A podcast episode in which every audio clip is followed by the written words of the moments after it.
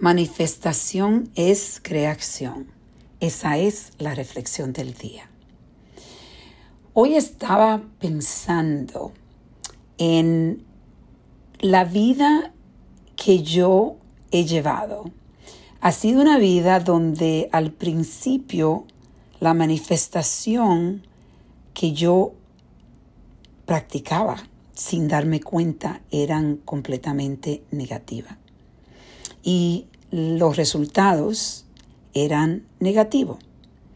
Y hoy he estado trabajando y muy enfocada en la creación de el show Yo digo no más. Es algo que estamos trabajando ya por un tiempo y hemos compartido en diferentes posts que yo estoy haciendo de que algo grande viene, es algo muy especial, algo que estamos creando para poder crear una base, una fundación donde las personas pueden empezar a romper el silencio y a reescribir su vida. Y parte de la preparación para este show, yo trabajo con una speech coach, una persona que me está ayudando a poder eh, ser más fluente en el español, ah, porque es algo que he tenido que trabajar porque ustedes saben, cuando yo he compartido con ustedes antes en diferentes podcasts, que yo trabajé por 26 años con la comunidad judía y en realidad no hablaba español.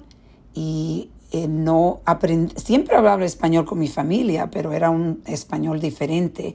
Y ahora que estoy enfocada en este proyecto, yo estaba pensando en cómo, cómo yo he podido manifestar la posibilidad de crear este movimiento, de crear este show, de, escribir mi libro, de empezar a pensar tan grande de algo, un proyecto tan inmenso como es el proyecto de Yo Digo No Más.